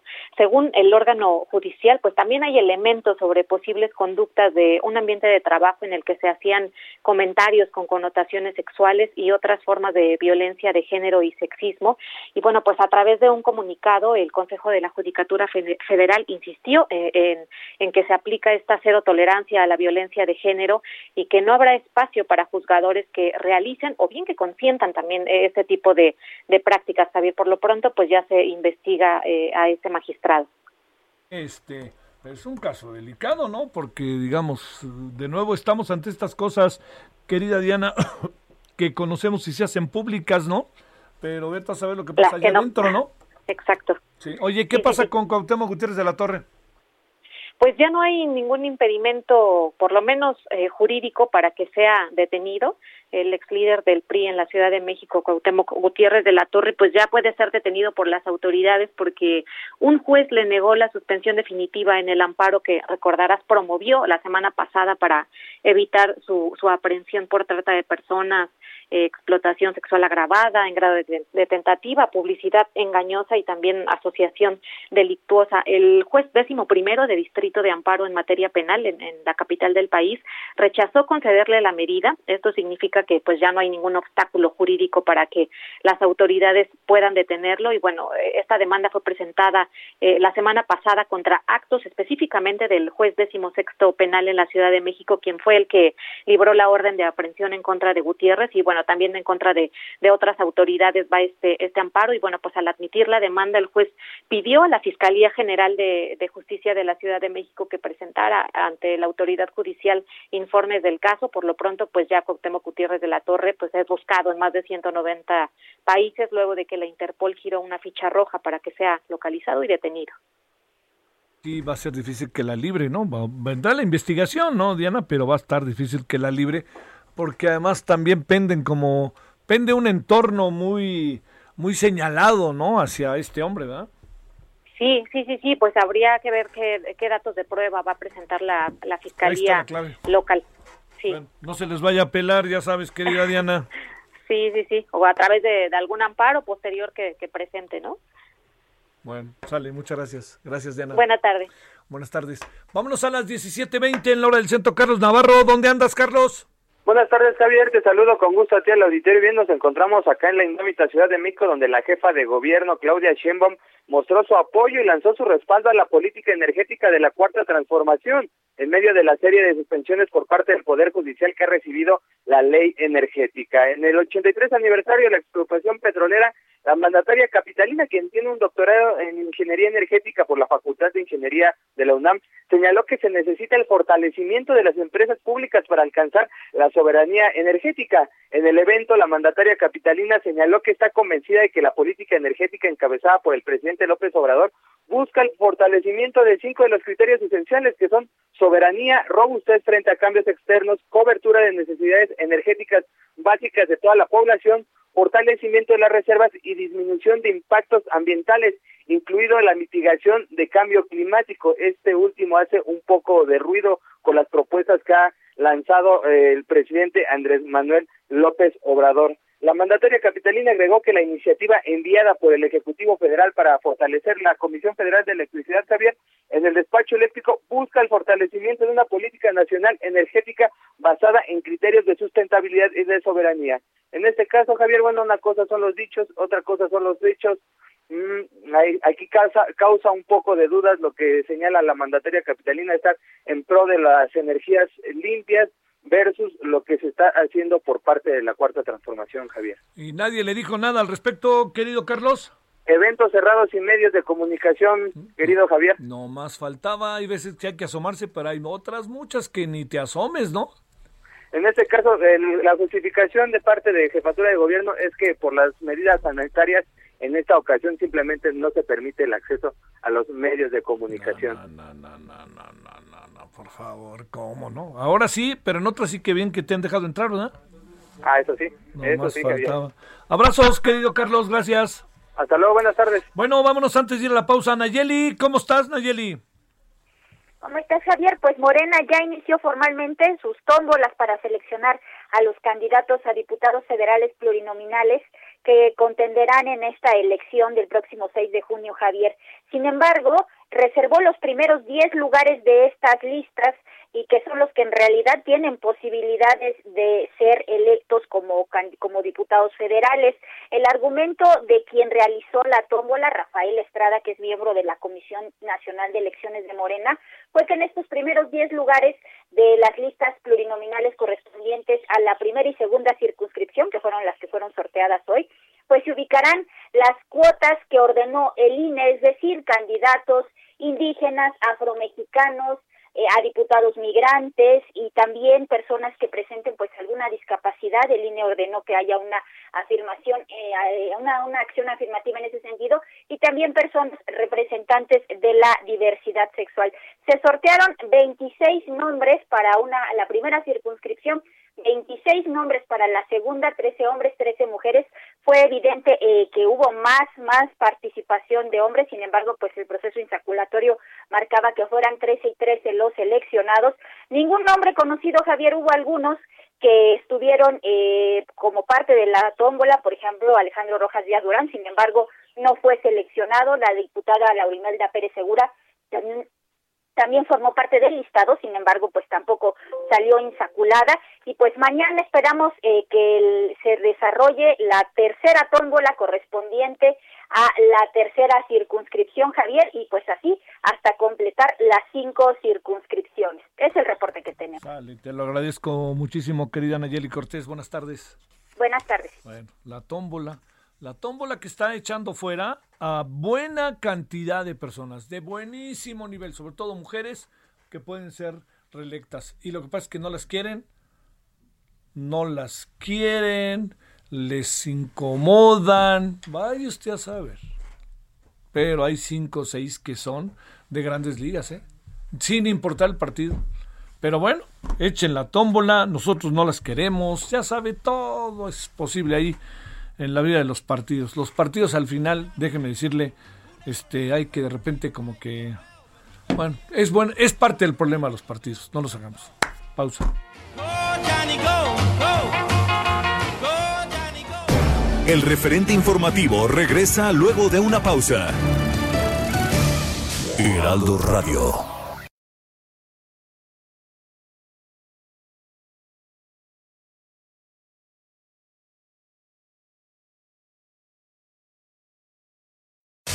Radio. Estamos de regreso con el referente informativo.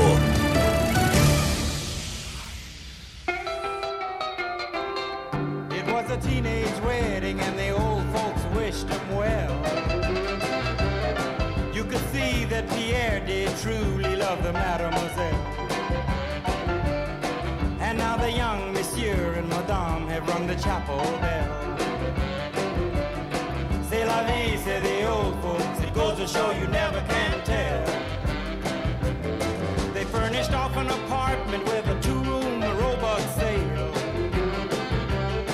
The coolerator was crammed with TV dinners and ginger ale. But when Pierre found work, the little money coming worked out well. La vie, say the old folks. It goes to show you never can tell.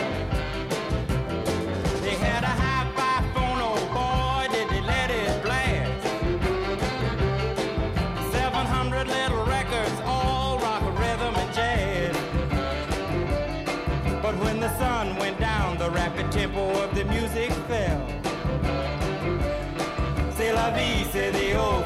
It show you never can tell. You never can tell. Nunca, no se lo puedes, se lo debes decir. Tú nunca se lo puedes decir.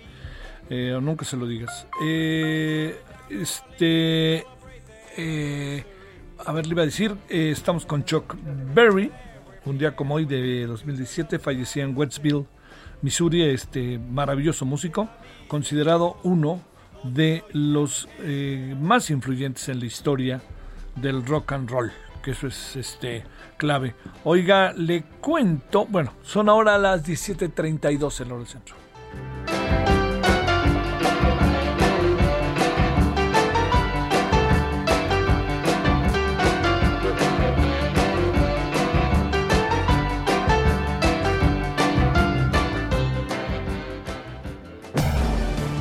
Solórzano, el referente informativo.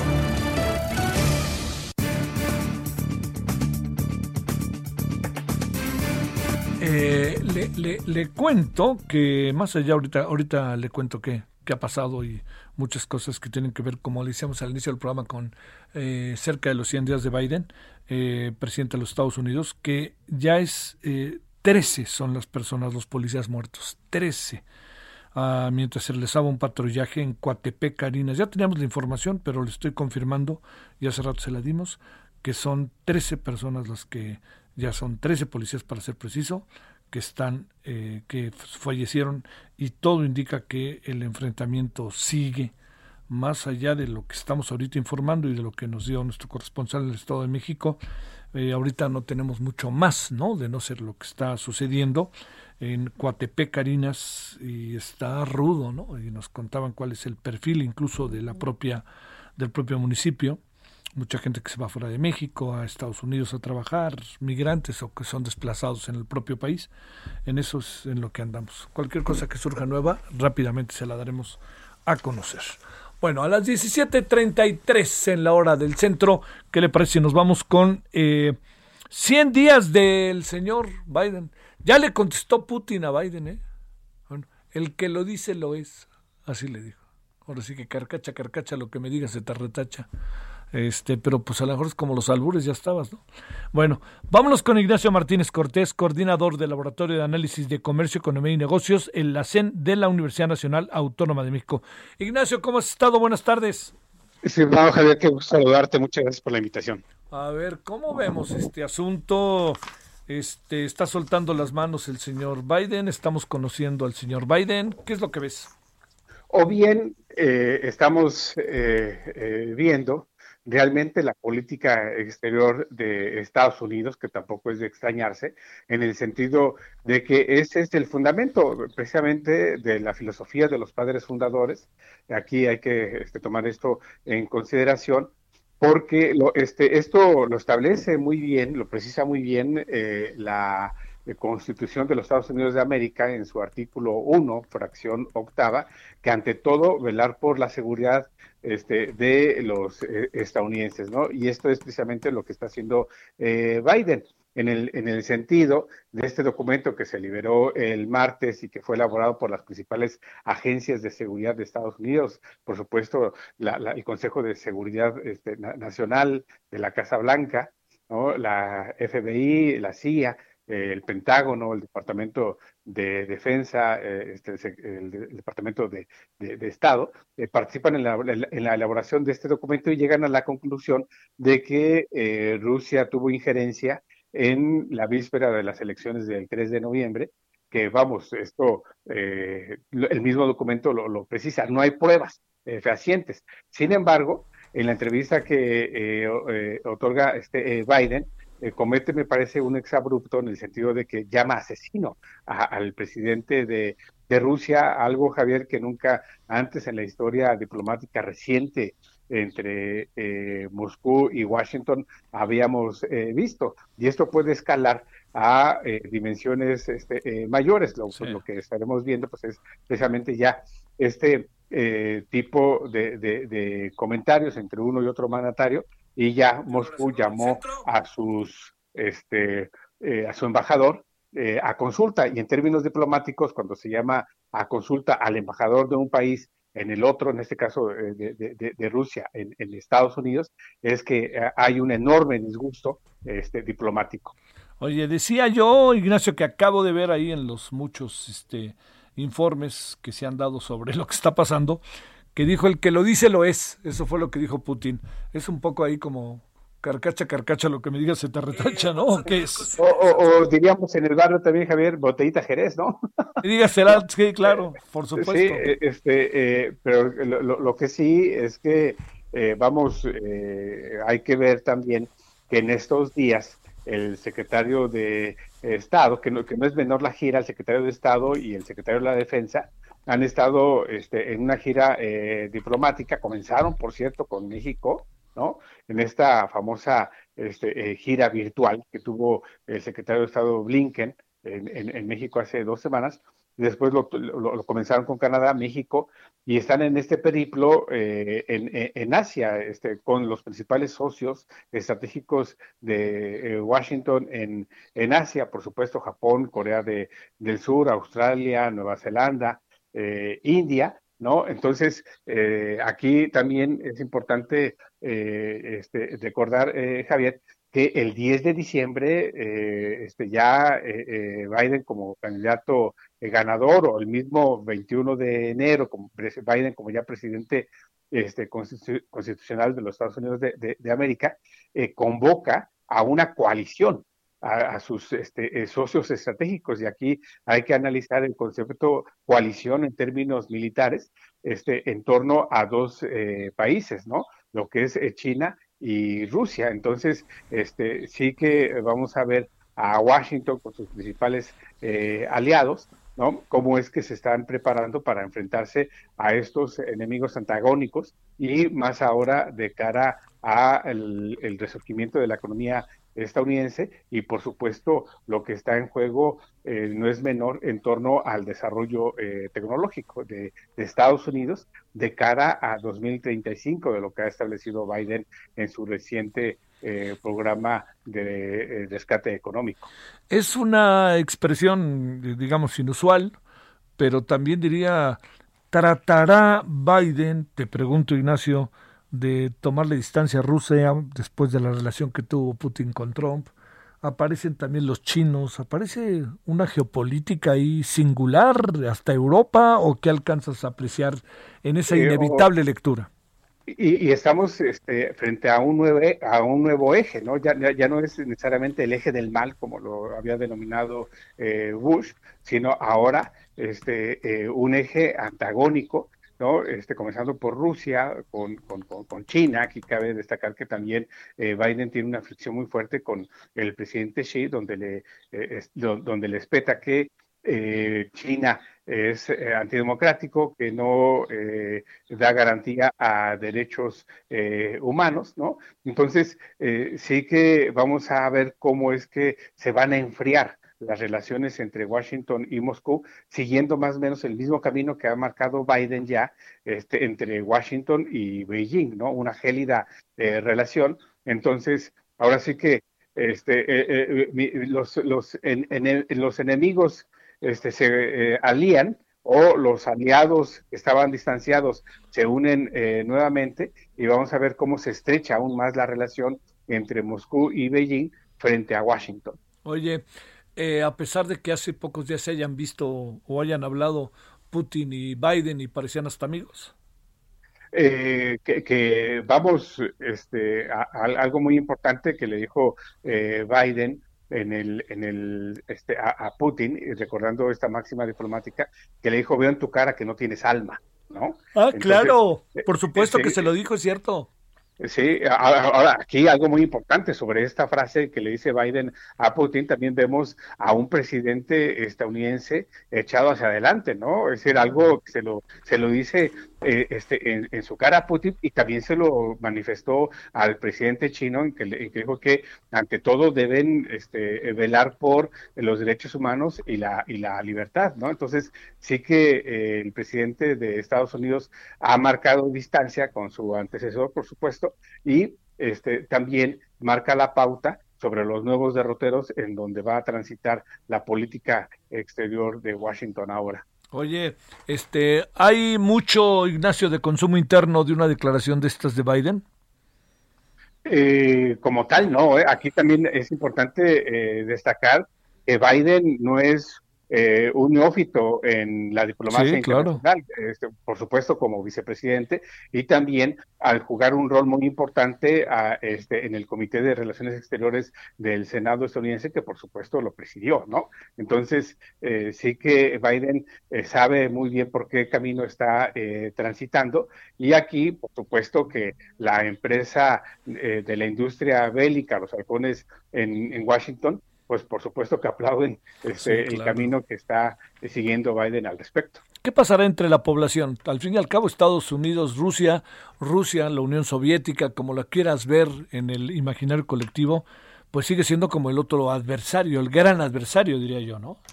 Así es, y también aquí es importante destacar que, eh, al, a, la sociedad estadounidense, digamos, común, ¿no? Lo que menos le importa, con todo respeto, es la política exterior de Estados Unidos. O sea, es, esto lo sabemos muy bien, que eh, eh, este, este punto es mucho para eh, los think tanks de Washington, Nueva York, este, California, ¿no? pero, digamos, al común este, denominador de, este, de la sociedad estadounidense, ¿no? Eh, siempre va a acompañar a su presidente en estos este, eh, caminos eh, bélicos, en defensa, por supuesto, del pueblo elegido, como lo manifiestan los padres fundadores. Y esto, más allá de quién ocupe la presidencia, demócrata o republicano, siempre van a respaldar a este, su presidente, y más ahora. Claro. El presidente mexicano cuestionado hoy en la mañana en la mañanera dijo va a ser un asunto pasajero o espero que sea un asunto pasajero, pero la verdad que no recuerdo bien cuál fue la primera palabra, pero sí recuerdo la expresión pasajero. ¿Puede ser pasajero?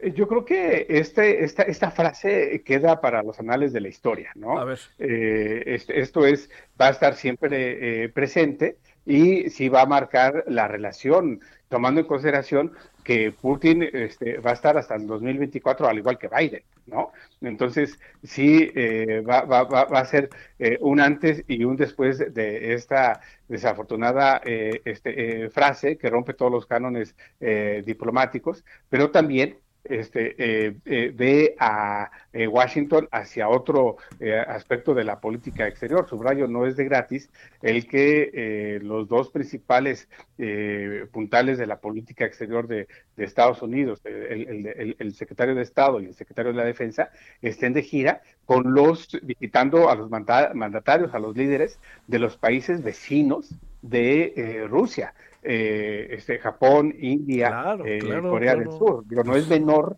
esta situación.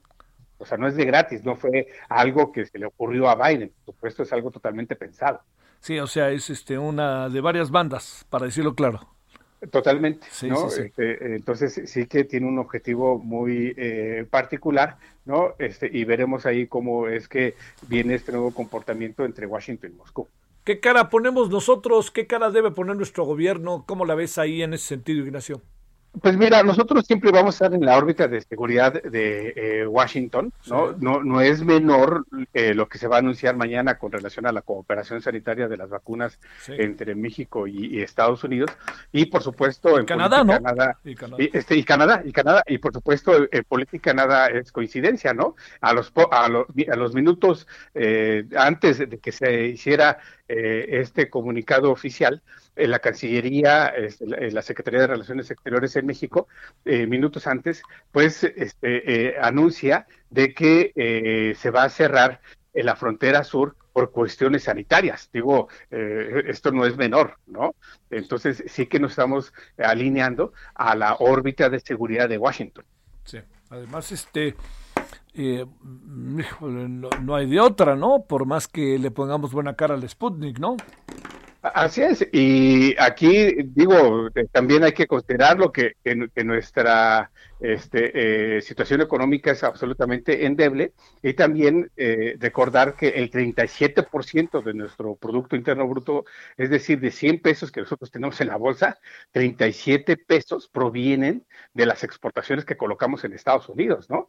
Entonces, este, ¿quién sustituye? Eh, eh, de, este, eh, en esa magnitud la riqueza interna que tenemos en México que proviene a raíz de las exportaciones, las remesas, no, no, se, no se diga, ¿no? 40 mil millones de dólares el, año pasado, la inversión extranjera, 97% viene de Estados Unidos, por supuesto, el, el TEMEC, y también aquí, Javier, hay que subrayar de la, la política estratégica que ahora lanza Washington con sus cadenas, eh, este, con sus nuevas eh, eh, cadenas este, que va a impulsar el mercado estadounidense y, por supuesto, la relación intrafirma que hay entre la economía mexicana y la estadounidense, ¿no? Entonces, este, pues ahora más que nunca sí que estamos inmersos en esta órbita de seguridad de Washington.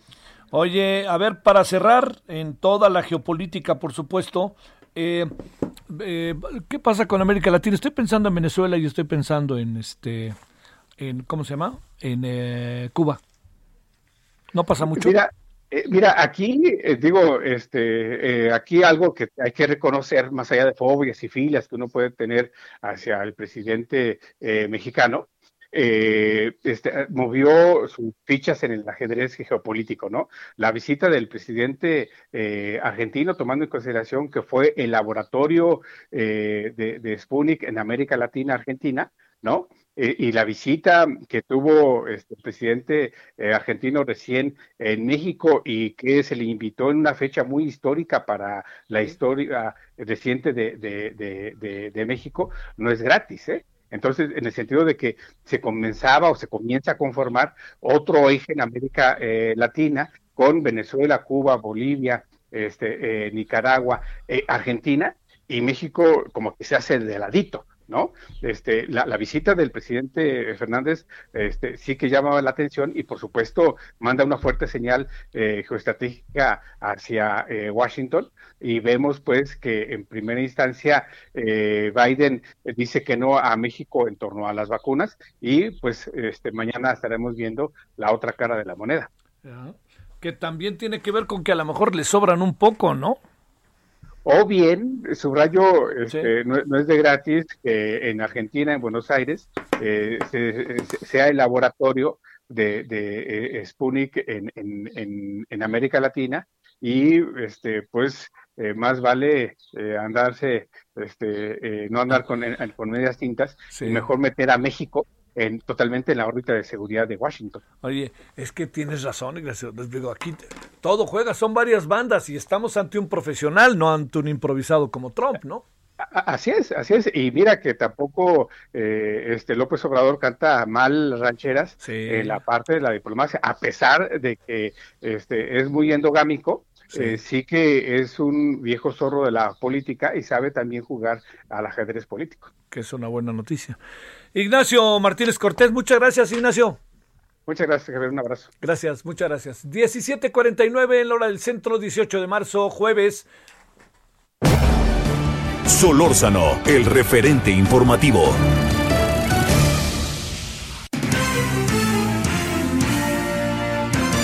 Buena la conversación con Ignacio, ¿no? Muchas pistas de los discursos de Biden, la geopolítica, América Latina, incluso eh, Rusia, por lo que pasó asesino y este el que lo dice lo es. Europa, qué papel juega China, Japón. No, no, muy interesante en verdad la conversación con Ignacio Martínez Cortés. Bueno, 17.50 en la hora del centro, Alejandro Montenegro. A ver, ¿qué sigue pasando en Coahuila con este terribilísimo incendio? ¿Qué tal? Buenas tardes, Javier. Te saludo con mucho gusto desde Coahuila con este con el, el, reporte más reciente sobre este incendio que tiene ya dos días en la Sierra de Arteaga y que hasta el último corte ha afectado 3.500 hectáreas de bosque, de, de matorrales y de árbol viejo ahí en la Sierra de Arteaga. De comentarte que esto representa ya más del 50% de toda la superficie afectada en los incendios que se originaron en el 2020. Pues comentarte también, Javier, que el gobernador del estado, Miguel Riquel, me dio a conocer que ya se abrió una investigación por parte de la Fiscalía General del Estado para tratar de esclarecer o de determinar cuál fue la causa de este incendio. Hay por ahí algunas teorías, hay diferentes versiones. Se habla de que pudo haber sido una descarga eléctrica, también se habla de que eh, fue originado por una familia que se encontraba en una cabaña de ahí de, del tramo conocido como La Pinalosa. Sin embargo, pues esto se va a esclarecer. Ya se envió a un grupo especial para investigar este tema, aunque pues el gobernador señale que por el momento la prioridad sigue siendo, bueno, pues el control de este incendio que eh, debido a las condiciones climatológicas ha sido muy difícil eh, controlar eh, debido a las rachas de viento que se están presentando, la, la baja humedad ha sido muy complicado para los brigadistas y para los helicópteros que están disponibles, que son cinco, pues el combate de este incendio, hasta el último corte que daba la Secretaría del Medio Ambiente, va apenas un 5% de control de este incendio, precisamente por las dificultades que han tenido que pasar. Sin embargo, bueno, pues espera que eh, los, las labores de, de contención de este incendio se puedan extender quizá hasta una semana tomando en cuenta todas estas condiciones, Javier. Oye, este, ¿se ha logrado controlar o todavía, la verdad, no? La verdad es que ahorita todavía no. Eh, te comentaba que la cifra esta es apenas del 5% de control, precisamente por esta por estas rachas de viento por encima de los 30 kilómetros por hora que se han dado y que cambia la trayectoria del fuego se han ya eh, se está intentando bueno pues eh, hacer brechas eh, cortafuegos para evitar que se siga extendiendo sin embargo como cambia constantemente de trayectoria es complicado precisamente por ese sentido así que actualmente el incendio sigue fuera de control más tarde se espera que se actualice nuevamente la cifra de hectáreas que como te comentaba son 3.500 hasta el momento pero va a seguir subiendo estos próximos días bueno te mando un saludo gracias muy buenas tardes, Javier. Vámonos contigo, Daniela García, para cerrar allá Nuevo León, Monterrey. Cuéntanos. Hola Javier, muy buenas tardes. Así es, igual que en Arteaga, pues aquí seguimos luchando contra el incendio que está rozando en el caso de Nuevo León, en la Sierra de Santiago. Y aunado a este incendio, que de hecho ya ha consumido 1.400 hectáreas y ha ocasionado la evacuación de 450 personas, se están registrando más incendios en diferentes puntos. Uno de ellos, muy importante, es un incendio forestal de igual manera, que fue en la comunidad del puerto, en el municipio de Rayones, en el kilómetro 27 de la carretera de Montemorelos Rayones, al sur del estado. El fuego inició en la parte alta de un cerro en este municipio. Este es el segundo incendio forestal que se encuentra activo en la entidad. Como te comentaba, el incendio forestal más importante actualmente es el de la Sierra de Santiago, 1.400 hectáreas dañadas en el terreno, por lo que la autoridad estatal está buscando ya una declaratoria de emergencia para acceder a unos 46 millones de pesos de recursos estatales para poder apoyar en la lucha y también al, con apoyo a los damnificados por esta situación. De hecho, eh, ya por último te comento, Javier, eh, en las últimas horas, desde ayer a hoy, se han registrado más de 30 incendios en diferentes partes de Nuevo León, igual que está pasando en el estado vecino de Coahuila. Los, los fuertes vientos y la sequía que se registra actualmente no está ayudando ni en la lucha de estos combates eh, de incendios forestales, ni en que no se generen más incendios en diferentes puntos, sobre todo de la zona metropolitana. Oye, muy en breve, la ciudad más grande cercana donde podría pegar el incendio de Nuevo León, ¿cuál es? ¿Montemorelos? La zona, la zona metropolitana de Monterrey. No me digas, a ese, a ese nivel, ¿como a qué distancia está ahorita el incendio? Eh? Son unos 30 minutos de distancia, un poquito más, un poquito menos.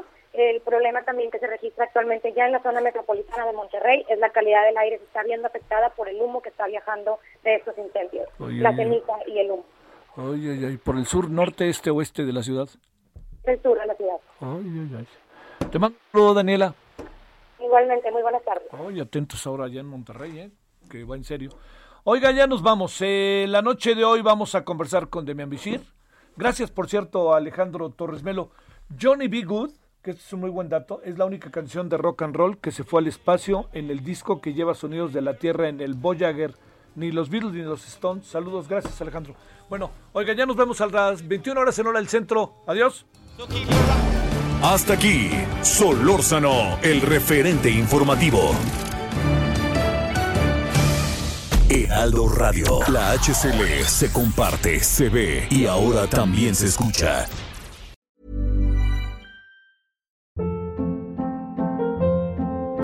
Hold up. What was that? Boring. No flavor. That was as bad as those leftovers you ate all week. Kiki Palmer here, and it's time to say hello to something fresh and guilt-free. Hello Fresh. Jazz up dinner with pecan-crusted chicken or garlic butter shrimp scampi. Now that's music to my mouth. Hello Fresh. Let's get this dinner party started. Discover all the delicious possibilities at hellofresh.com.